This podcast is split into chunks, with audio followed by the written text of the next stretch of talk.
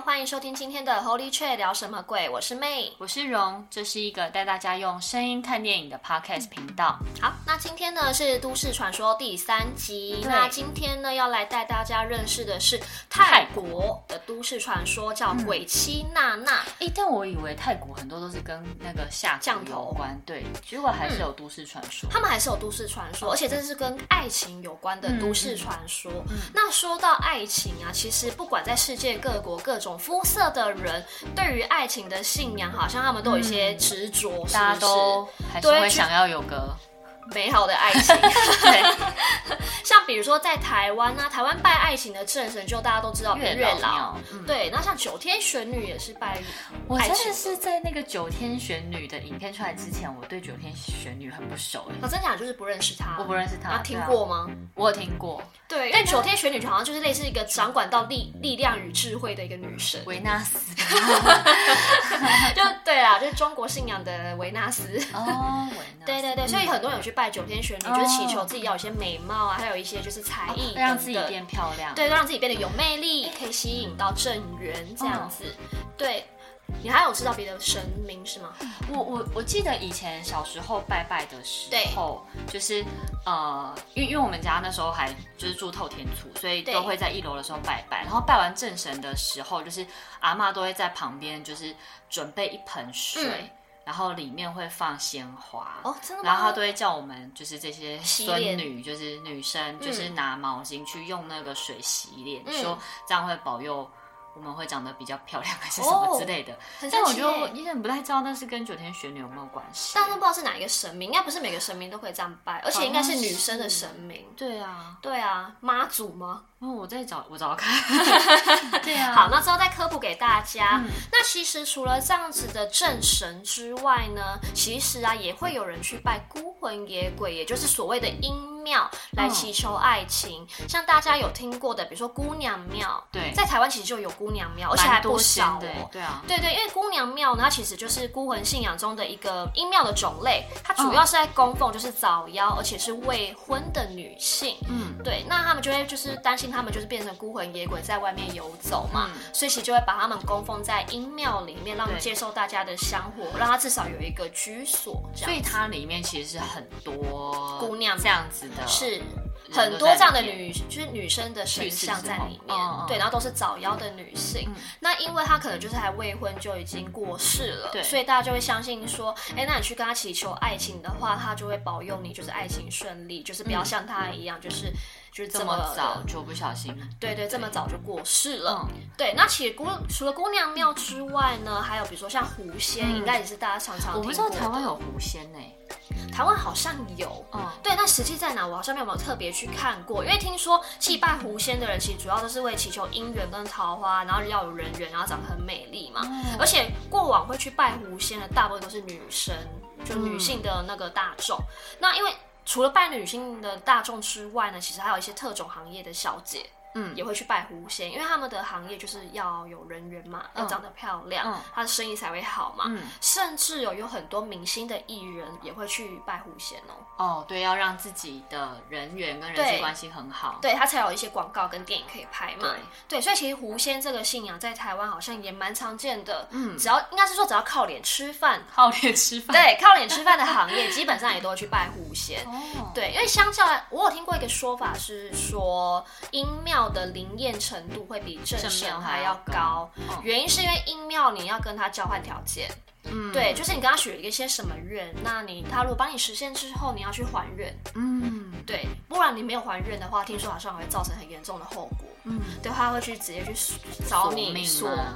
不到索命这么严重，但他就是找你去索取一些报酬，比如惩罚你之类的。那泰国四面佛是阴庙还是正庙啊？你都说它叫四面佛了，佛就是阴庙。对，没有佛是正神啦，佛是正神，佛是正神。可是因为四面佛，它的神明好像又有分，就是稍微比较正道的神，跟比较稍微邪门一点点变得神。因为其实在我刚好查了一下，就是在台北就有拜狐仙的庙，然后它其实就在那个，我觉得这一带很多，就是松江长春那边，就很多电影院那边吗？对对对。然后它狐仙有狐仙庙，那其实，在那个长春国宾，我们之前很常去那边看电影，它旁边其实就有四面佛。哦哦，有有有，我听过，而且很多的那里拜拜，而且很多业务也很喜欢去拜四面佛，因为它的灵验方式一样，就是你需要去还愿。嗯，所以有人会去拜说，哎，请让我这一季的业绩可以达标。嗯，对。然后听说很灵验之后，你就要带一些你当初许愿跟他交换的条件，然后去还愿。对，听说你没有还愿的话，他好像就会加倍索取一些报酬或惩罚你。哦，对，比如说他让你这一季业绩达标了，但你没有去还愿，他可能就让你连两季后季后续的业绩全部都是直接归零之类的。哦，然后我刚好查了一下，我刚刚讲那个我们家拜拜要洗那个洗脸的那个水，对，就是一年只会拜这么一次，然后这一次就是在七夕的时候拜。哦，是七夕，就是会拜，所以拜的是织女哦。牵牛嘛，应该是不是不是织女，不是织女，对，反正他就是戚夫人，就是他他就是掌管就是。呃，女生跟小孩的守护神，所以通常都会叫小孩或是女生去拜这样的神明，然后可以祈求就是多子多孙跟小孩跟妇女的平安，所以很多人都会在七夕这一天的时候特别拜这个神明这样子。哦，对。很特别耶，因为我好像没有听过这样子的信仰，好像是真的要很就在地的。你们家有在拜拜吗？我们家有在拜拜，可是没有拜就是怎么变漂亮的，变漂亮，可能也没有用吧。我拜那么如果有的话，我就拿那出来洗澡。我跟你讲，对啊。好，那其实刚刚讲的音庙之外呢，其实我们这边也可以讨论到说，因为我们今天要介绍的电影《鬼泣娜娜》，其实它属于一个人鬼恋的电影。嗯，对。那其实在中国啊，在台湾这边有一些人鬼恋的电影可以供，就是分享给大家。嗯，对。像我不知道大家有没有听过，就是《倩女幽魂》。有有有有。对，聂小倩对与宁采臣的故事。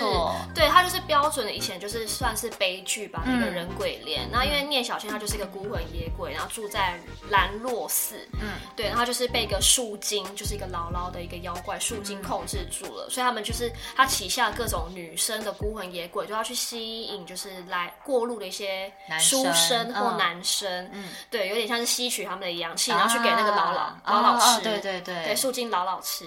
嗯对，然后后来就遇到宁采臣之后呢，其中一个女鬼叫聂小倩，她就爱上了宁采臣。嗯，对，所以她就违反了老老的意愿，然后想要跟宁采臣就是远走高飞。嗯，对，然后最后反正宁采臣就遇到一个很厉害的道士，嗯、然后一起把老老给就是灭掉了。对，然后聂小倩最后就是也投胎去了。哦。对。所以他最后还是有可以摆出摆脱妖这个身份的机会。对，他最好是要摆脱妖，因为就是那个树精这个老老他是大妖怪嘛，他被杀，对，他大妖怪，百年大妖怪，对，百年树精，对，对，然后后来就是被道士给灭掉之后，那剩下那些孤魂与野鬼就是可以到处去投胎了嘛，对，对啊，就不不再受控制了。嗯。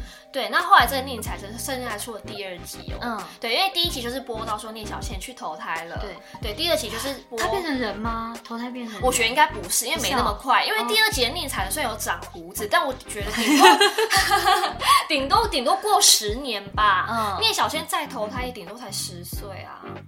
所以他第二哎，你有看？所以你有看第二集？我有看第二集，因为第二集他遇到是一个长得跟聂小倩一模一样的人。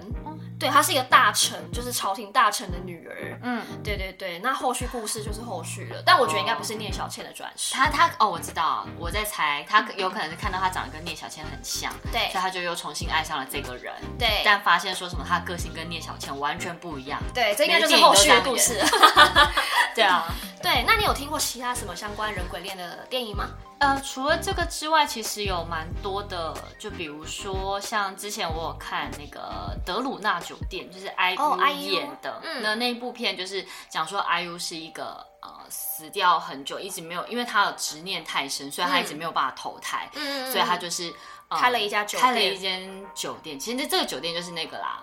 饭店 hotel 的那个饭店，嗯，所以他就会在里面就会接待各种就是要去等待投胎的孤魂野鬼，对，然后他也在从中就是跟呃前世今生的人看用什么样的方式化解恩怨，哦、最后则是在他送走大家之后，他才有办法去做投胎。嗯哼哼，对啊，所以然后他在过程当中，当然就是遇到了就是到他饭店打工的男主角，嗯、然后后来他们俩就是嗯。恋爱了。哦，这个酒店虽然是给孤魂野鬼住，但我好像知道说，因为这个酒店毕竟还是要跟人类的世界有一些交流嘛，比如说房租啊、地契什么的，所以他们需要一个人类的经理去外面，对不对？交涉，所以他就聘了一个就是人类进来这样子。嗯，对啊，所以这个人类经理就是男主角，最后就是跟女主角 IU，那两个就是恋爱了。对对对。那还有另外一个就是最经典的韩剧，就是鬼怪，就是孔刘演的鬼怪。对，孔刘在里面是鬼怪。对，就是他也是呃杀了很多人的将军，而且他呃最后被自己的君王害死了吧？对，然后他就是一样，就是执念太深，所以他就是一直没有办法投胎跟轮回。嗯，所以就是一直不断的这样子，他就来到了现代，然后就认识了一个好像是。有办法影响他，让他去投胎的一个女主角。女主角，因为他就说他身上其实插着一把，就是一把刀，但是不是每个人都可以看得到，只有那个可以把他的刀拔起来那个人看得到这个东西。但是把这刀拔起来的时候，他就会消失，因为他就要去投胎。所以最后就是那个女主角很挣扎，说到底要不要帮他把刀拿起来，因为这样他们俩就没有办法再继续相恋。这样。哦，对啊，对，这好像也算是一个小悲剧，但记我记得最后是 happy ending 啊，对。好像是女主角后来也因为意外过世了，但是她又跟这个鬼怪又重逢。对啊，好像嗯，但这个也蛮久的，只是那时候也是红极一时。孔刘也是因为这样红起来了。哎，孔刘是因为这样红的吗？应该是再度翻红啊。对，他一开始红的是那个《失速列车》。失速列车。哦，对对对对，没错。对啊。好，那其实，在亚洲还有别的人鬼恋的故事，我像记得像比如说。然后真的是记忆力很差，什么来勾一点 hint？是什么？啊，周迅啦，画皮啦，刚刚我们才讲是画皮吗？对，画皮，对，对对对，人鬼恋部分，像比如说还有周迅演的画皮，那周迅在里面她就是一只狐妖嘛，嗯，对啊，她这只狐妖可能好像也是爱上一个人类的将军，那这个人类将军跟他们国家的公主好像原本是一对，嗯，对，然后这个狐妖就是为了想要拥有人类的生活，所以他就是跟这个国家的公主就说，因为这个国家的公主以为这个男男将军爱上了这只狐妖，嗯，所以他很。羡慕嫉妒，嗯，所以他就决定跟这个狐妖就互相换脸，嗯，哦，所以他的画皮的意思，这个皮是脸，这个皮对是指脸，脸皮的意思，所以他们两个。人长相就会互换，这样没错没错，他们就是整个，而且他的皮不是只有脸皮，是整个全身哦。对，因为有一幕画面很唯美，但是很诡异的是，他们俩就是在一个很大的浴水池里面，对，然后那个赵薇就是就是全身衣服脱光之后，就是躺在面面向水面躺在里面之后，那那个狐妖就是从背面把他的皮这样慢慢把它像脱衣服那样把它剥下来。对对对，然后剥下来之后呢，就是那个狐妖也把自己身上皮就是换下来，然后两个就在水面互相交换皮，这样好好好神秘哦。对，但是最后这个男将军虽然因为那个皮相的确就是有跟那个狐妖，嗯、但其实他已经变公主了。哦，那个狐妖虽然好像中间就是他们就有一些就是就是一些恋爱嘛，对，然后跟一些就是。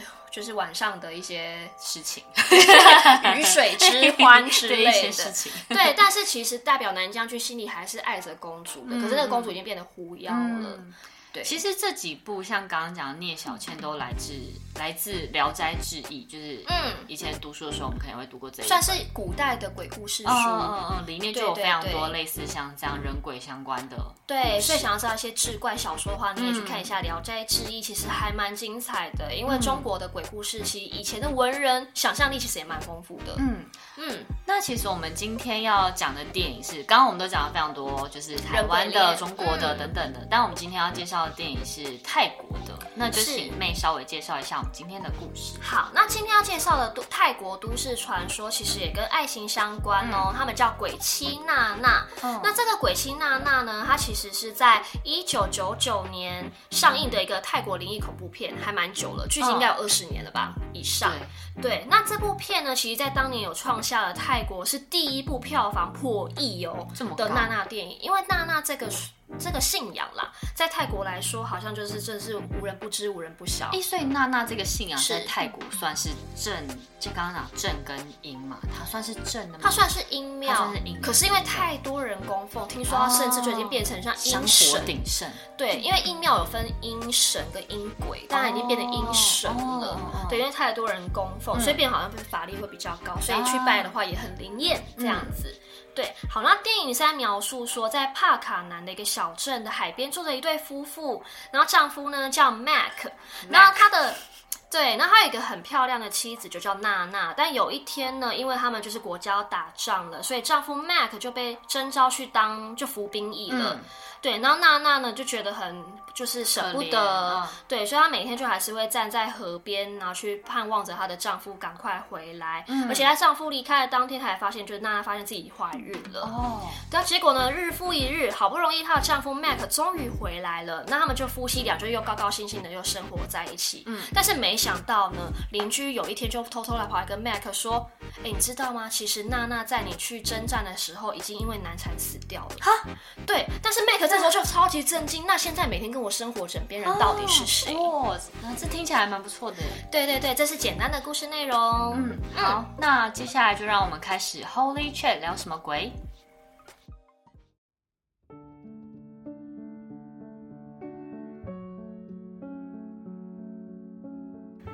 一八五一年，泰国曼谷王朝时期，在帕卡南小镇的河边，有住着一对夫妇。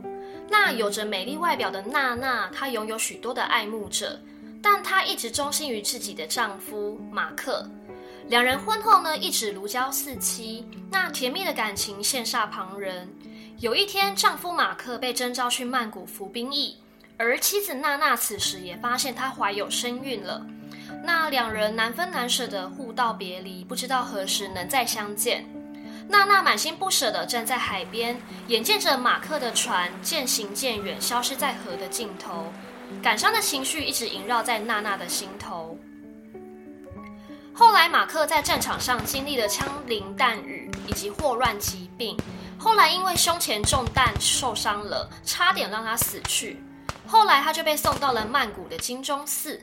一名叫做阿赞多的高僧救回了他的性命。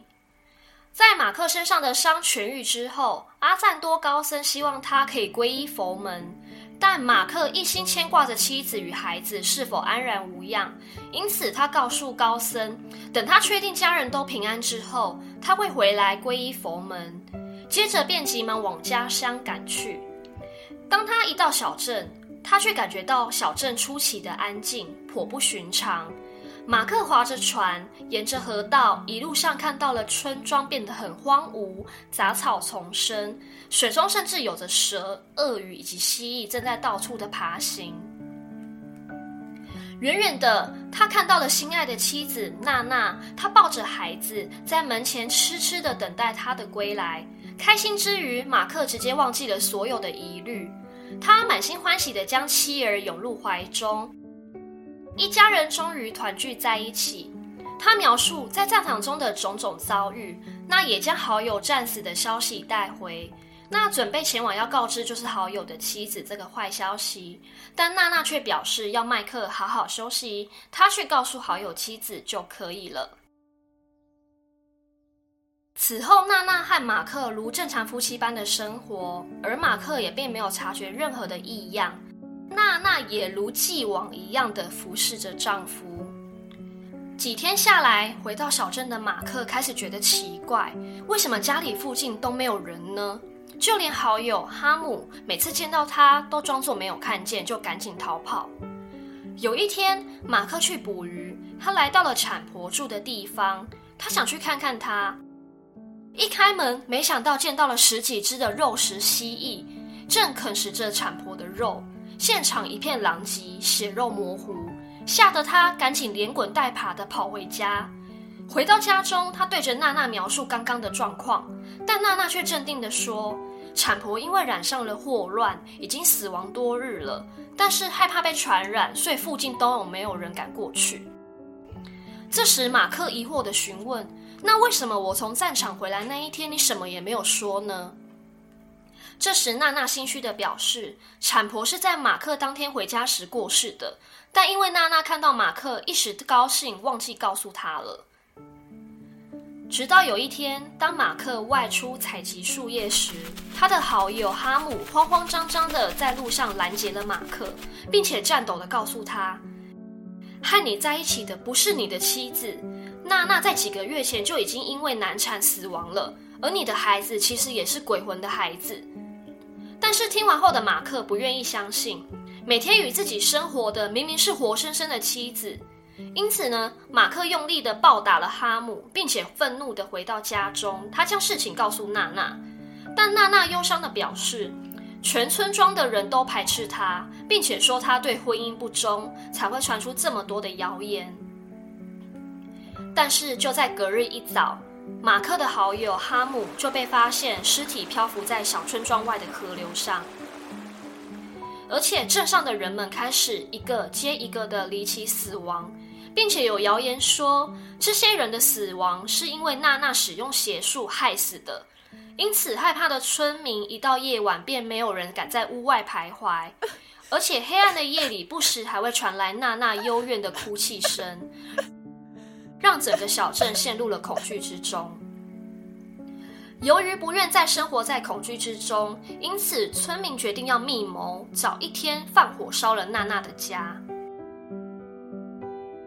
附近的马哈布寺庙的住持也前来告诉马克，娜娜已经死亡了。目前和他生活的其实是他的鬼魂，但马克仍旧不愿相信。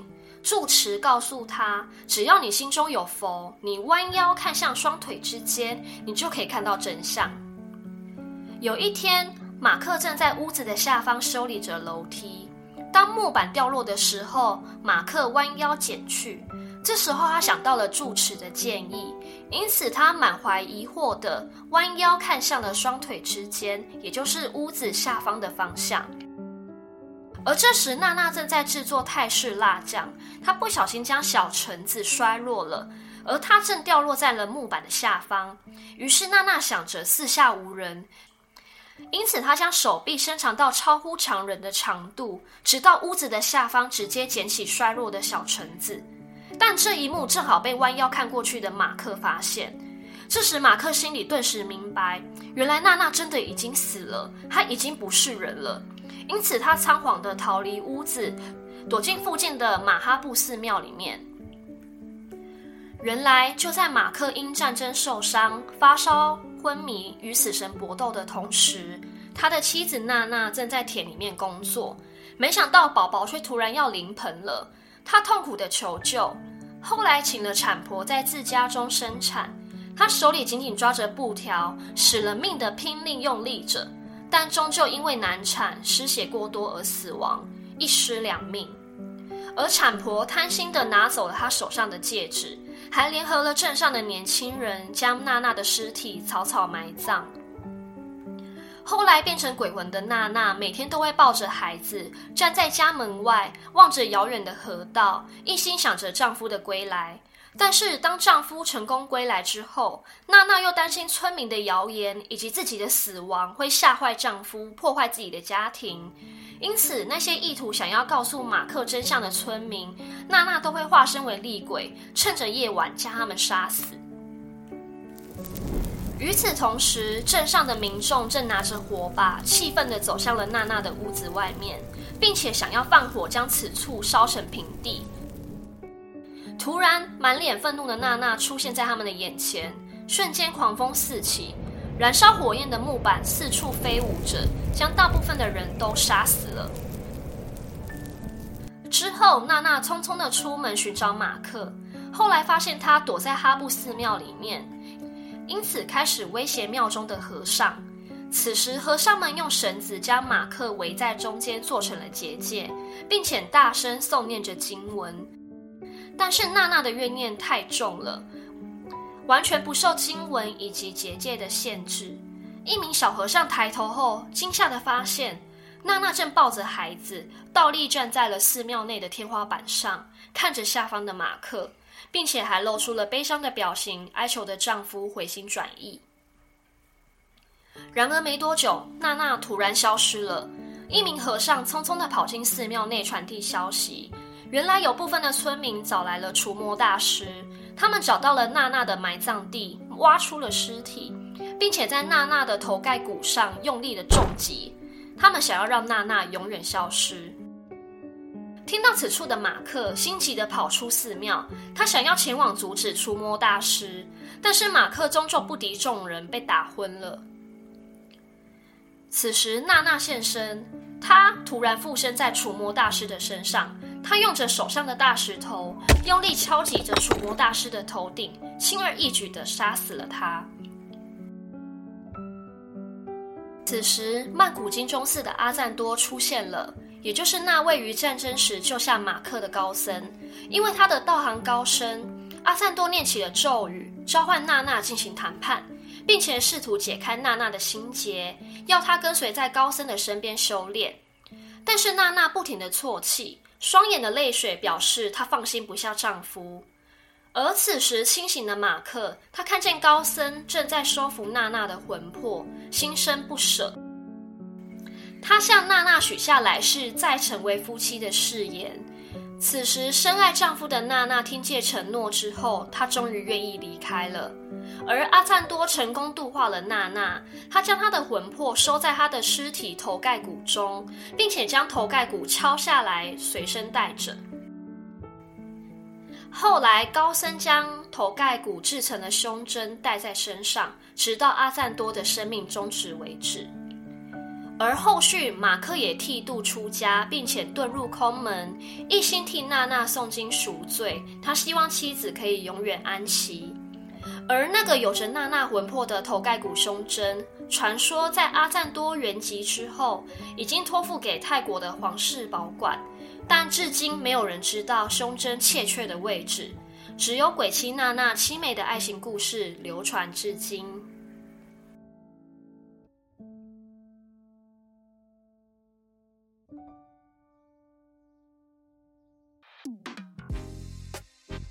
好，故事结束了。那呃，其实我自己觉得，刚刚的电影听起来就是故事的内容蛮单纯的。就是主角没有到非常的复杂，对，那主角的意图跟她想要跟老公永远在一起的那个心，就是也是贯彻整个故事，没错，所以比较没有那么复杂一点。没错没错，因为这个故事线它其实就只是单纯的描述，就是一对夫妻，然后丈夫因为被征召去当兵役了，对，然后女生就怀着孕一个人在家里面等着老公回来，就没想到女生怀孕的时候难产就死掉了，对。对，可是因为她太爱老公了，嗯、所以她死掉的时候，她就抱着她的鬼小孩、嗯、一样就小孩，对，然后在家的门前就等着丈夫回来，然后丈夫回来之后，因为不知道妻子死掉了嘛，对，两人就一如既往的生活着，就没想到有一天邻居跑来告诉马克说：“哎、你知道吗？你的妻子已经死掉了。”嗯，对，然后因为丈夫就吓死了嘛，想说我每天在生活的人，他看起来好好的，不像死掉。嗯、对，然后也是有一天他发现，哎、欸，老婆的手好像可以伸到超级长的。这个我觉得，我刚刚听到的时候，我觉得超好笑的。对，那我是看到了，我觉得好笑。是啊，就是因为当下才发现，原来老婆真的死了。对，所以他就害怕，就是躲到了附近的马哈布寺庙里面去避难嘛。嗯嗯然后呢，因为鬼妻娜娜就这个娜娜部分，就是到处找她的老公嘛。嗯、然后躲进寺庙之后，她就是威胁和尚说：“赶快把她带出来。嗯”你不觉得这边很像《白蛇传》吗？对啊，对。然后呢，最后反正就是有高僧就过来跟娜娜谈判，并且就是度化了娜娜，嗯、跟娜娜说：“那你就跟在我身边修行就好了。”对。然后她的丈夫听说最后就是也出家当了和尚，嗯、一生念经就帮他的妻子赎罪这样子。因为他的妻子其实在过程中也杀了很多人哦。对，因为他整整个村子的人都被他杀掉了吗？刚也没有到整个村子，但就是有很多人，就包括产婆等等。因为刚刚前面有提到说他的。不确定算不算害死，因为那个时候的医学不够发达，所以女生在生产的时候只能在家里咬着布条用力把它生出来。但因为后来难产嘛，那产婆后来被杀死的原因，应该一来是因为马克回来了，他担心产婆过去告诉马克说：“哎，你老婆已经死掉了。”对对对对，所以就把产婆杀死。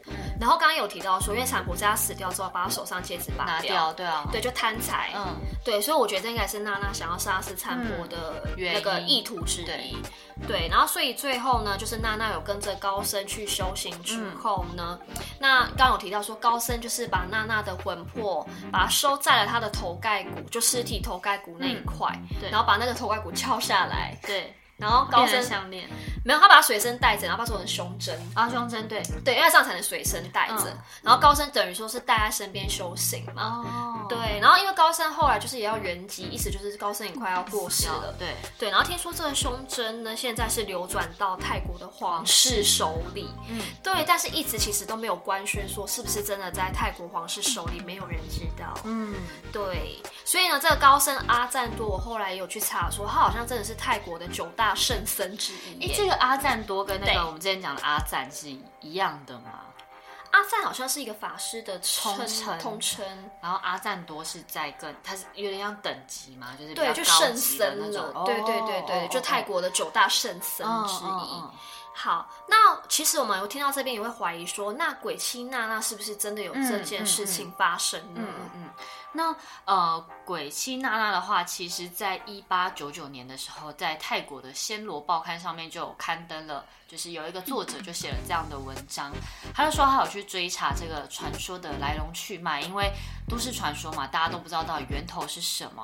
但他在查找的过程当中，他发现说起源是一个生活在帕卡农河口附近的妇女。嗯，好，因为他死于分娩之后，就是他的大儿子很害怕，说他的爸爸如果再婚的话，嗯、就会由继母来跟他一起分这个遗产。对，所以他为了要避免这个状况，后来他就开始穿起女装，他就扮成他妈妈的幽灵，在河上，哎，在河河边，就是一直，对就是对那些往来的船只，就是丢石头。对然后也会开始编造一些鬼故事来谣传说，嗯、让大家知道说，呃，可能真的有闹鬼这样。对，所以父亲开始也因为这样害怕找新的老婆，那当地的其他女生也都不敢嫁给他爸爸。嗯，那这个暗中搞鬼的大儿子最后还是被揭穿了。对，但是就是在以为真相大白的情况之下，闹鬼的传闻其实没有就此平息。嗯嗯，就是娜娜的鬼故事不但没有停止流传，反而在在一九一一年的时候，有一个人把它拍成了音乐剧，对，那也在里面加了一些新的元素，把这个故事渲染的更华丽、更更恐怖，就更完整。对对对，所以它的名声又更加的响亮，所以后来还改成了电视剧啊、嗯、电影等等的，所以让娜娜从就是痴情女鬼变成现在被供奉的女神。对，说到女神的话，嗯、其实有去泰国的旅游的人都会发现，其实很多人在拜娜娜庙。哎，嗯、对，嗯、很多哟。因为那个娜娜庙呢，其实现实生活是真的有这样子的庙的。嗯、它在其实，在泰国的首都曼谷那边。对，而且它是在一个很大的佛寺的旁边，哦，对，也就是马哈布寺，是刚刚电影的那个马哈布寺。对，电影提到马哈布寺是真的有这样的寺庙，而且是一个很大的寺庙，嗯、而娜娜庙就盖在旁边。嗯，因为刚刚故事有提到说，她的丈夫发现了娜娜是鬼魂之后，不是跑进了马哈布寺庙去避难吗？对，然后因为娜娜也去追到了寺庙旁边，嗯、想要去求丈夫回心转意。对对，所以后来娜娜庙就是盖在了现实的马哈布寺的旁边，她真的在旁边盖了，嗯、而且。最初一开始呢，他们只是加了一块铁皮屋的盖子往外延伸而已，嗯、然后就放一个娜娜的神像在那边。嗯、那后来因为真的太过灵验了，嗯、所以大家直接就是把在当下直接就就地取材，直接盖了一座小庙在旁边。嗯、对对对，然后娜娜庙就从此就是建立在那边了。嗯、而且呢，会去拜的信众还会去供奉她一些，比如说衣服啊、嗯、漂亮的花，嗯、因为娜娜毕竟是女生嘛。对。然后呢，再加上就是有了娜娜的故事之后，其实泰国至今为止也拍了好多版本的娜娜电影。对对，所以呢，其实那个呃历代在演娜娜电影的电影女主角，嗯、她的画像也会被挂在娜娜庙的墙上。啊，这样可以吗？有点像是在昭告娜娜本人说，哎，这些人会来就是演你的故事。他们会不会就是这样，反而就是演的电影之后更红啊？嗯、因为也有受娜娜的保佑。对啊，对对对，但因为其实刚刚我们听到了龙的故事，知道说娜娜这个故事好像是虚构的，对，对。但是我在想说，会不会是因为信众可能不知道哪里找来了一个，比如说一个女生早夭的魂魄在拜拜拜，然后拜到因为灵验之后，因为前面有提到说阴庙都会特别灵验嘛，对，对。会不会是因为这样子开始累积一些香火跟法力之后，嗯、这样子的一个阴阴鬼，然后慢慢变成阴神，嗯。对，然后变成了现在的娜娜，嗯，对，所以它其实跟台湾的姑娘庙有点类似嘛，没错，因为在里面供奉的其实不是娜娜本人，因为没有这个东西存在。是的，是的，但一定可能还是有一个，比如说阴魂，哦，对，那因为接受了人家的香火，嗯、而且又灵验，所以他就顶替了娜娜这样子的名称，嗯、然后慢慢的发扬光大，然后变成当地的阴神。嗯，而且这个庙还有一个很神奇的地方哦，因为刚刚有提到说，在电影里面娜娜。的丈夫马克是因为被征召去当兵役，才导致他们两个人生死相隔嘛？对，那所以听说在泰国，因为泰国的征兵是用抽签的，好像分红签跟黑签。对，抽到黑签的不用当兵，红签要当兵。是哦。对，所以当地在抽签的时候，现场真的就是一个悲悲。对对对对，就是一个要么皆大欢喜，要么就是哭声大大鸣大放的一个环境。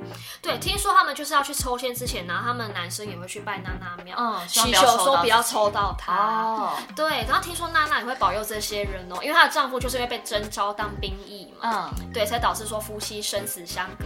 哦，所以娜娜听说会保佑，就是这些男生不会被抽到，提供给接下来还是要当一年兵的 台湾听众们。台湾听众们拜娜娜庙不知道有没有用，你们可以试试看。哎，台湾有娜娜庙吗？台湾没有娜娜。台湾没有，台湾要到泰国嘛，对不对？对，因为这有点类似是泰国当地的姑娘庙。哦，没错没错，原来如此。那呃。刚刚有讲到，就是娜娜庙只会在泰国。那其实有很多，是也没有到很多啊。就有一些台湾人知道这些故事之后，也会特地飞去泰国拜。嗯、那这边其实 ET Today 曾经就有一个投稿者去讲了一个他的真实经历。嗯，那这个投稿者其实他是一个临时演员兼。道士，对，他其实是可以看到一些什么东西，然后替人家处理一些事情的。那他有几个朋友也是这次故事的主角，一个是呃小新，小新是一个男生，那他也是桃花很旺的一个人。另外一个是李子，是他的女朋友。那另外一个女生朋友叫做英英。那其实呃小新跟李子两个人就是是男女朋友，那但离子就发现说，其实小新在跟他交往的过程当中，在外面其实都还有很多桃花，就是还在跟一些其他女生约会等等。但其实离子发现之后，也没有说大发雷霆，或是跟他摊牌要谈分手，就都没有，反而是他还就是找大家一起去了一趟泰国，想要借此增进他跟小新的感情。那他们去泰国之后，男生嘛晚上都会说，哎，那不然我们去夜店玩玩看。啊，因为泰国夜店很有名，这样。对。那女生就觉得很无聊，那所以小哎英英就跟李子就说，那不然我们就去晃晃。对。那晃晃的时候，李子他们就经过了一间庙，就是也就是刚刚讲的娜娜娜庙。那李子就知道娜娜庙可以做些什么样的事情之后呢，他就是跟啊、呃、里面的娜娜娜娜就是祈求说，他希望小新，也就是她的男朋友的桃花可以。变不见，对，然后跟他的感情越来越好，这样。嗯、那其实，在泰国那一趟旅程回来之后呢，就是李子跟小新的感情确实也变得很好，然后也论及婚嫁，对，然后也没有什么烂桃花了。所以李子觉得说，哦，这个真的非常的灵验。嗯、那其实他在拜拜的时候也求了一个佛牌回来，对，他就是也都随身带在身上。对，那直到有一天，就是李子突然性情大变，就是嗯，可能就是拿就是。摔东西，摔东西，然后暴打小新这样子，嗯、就大家都不知道到底发生什么事情。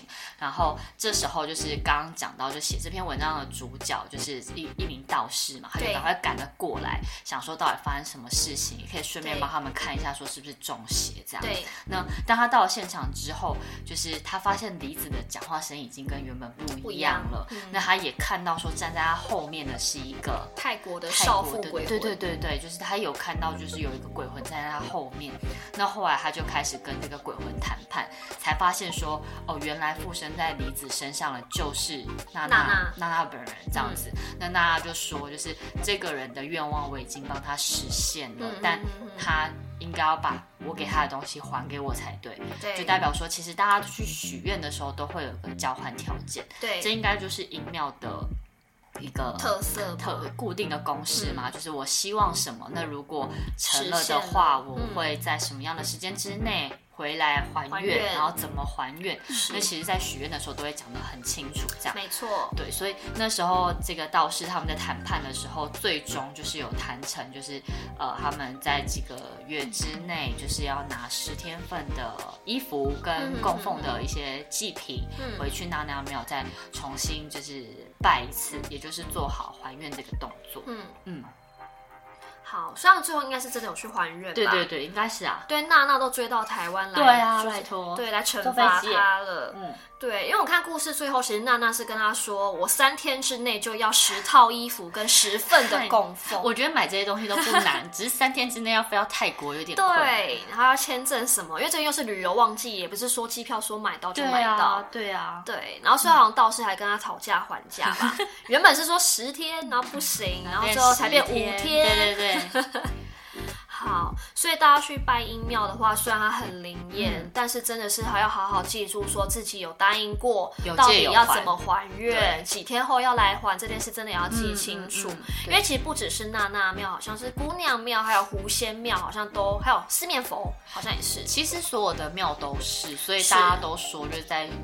许愿的时候不要乱许，不要讲一些我没有办法给出的承诺。没错，还有你许的愿，就是好像也要讲清楚，说你的愿望内容实际大概是什么，嗯、才不会说人家就觉得，哎、欸，我已经帮你实现啦，嗯、但你个人觉得，哎、欸，我没有啊，我没有被实现。想到之前就是一直在流传说，我们去拜霞海城隍庙的时候，要把。我自己的真有的十个条件，白纸黑字写出来，这样念的时候才不会走歪。这样没错。可是因为那算是正神，嗯嗯对。那正神没有还愿的话，不知道会发生什么事。应该也都是不好吧？我觉得就是对。但比起音庙，应该没有这么严重，没有那么危险。对，因为毕竟正神可能会生气，那他肯定顶多就会让你发烧，让你不舒服，知道说你该回来了。对，让你想起来这件事情。但音庙可能就会比较极端。对对，就像刚刚说的，他会乱摔东西来报答。她男朋友，她男朋友也是可怜啊。她男朋友应该觉得莫名，怎么会突然被报答？嗯嗯，好好的，那我们今天的听电影就到这边喽。那请订阅我们的 Podcast，并留下五星评论。IG 搜寻 Holy Chat 点 Official 就可以找到我们。Holy Chat 聊什么鬼？我们下次见，拜拜。拜拜。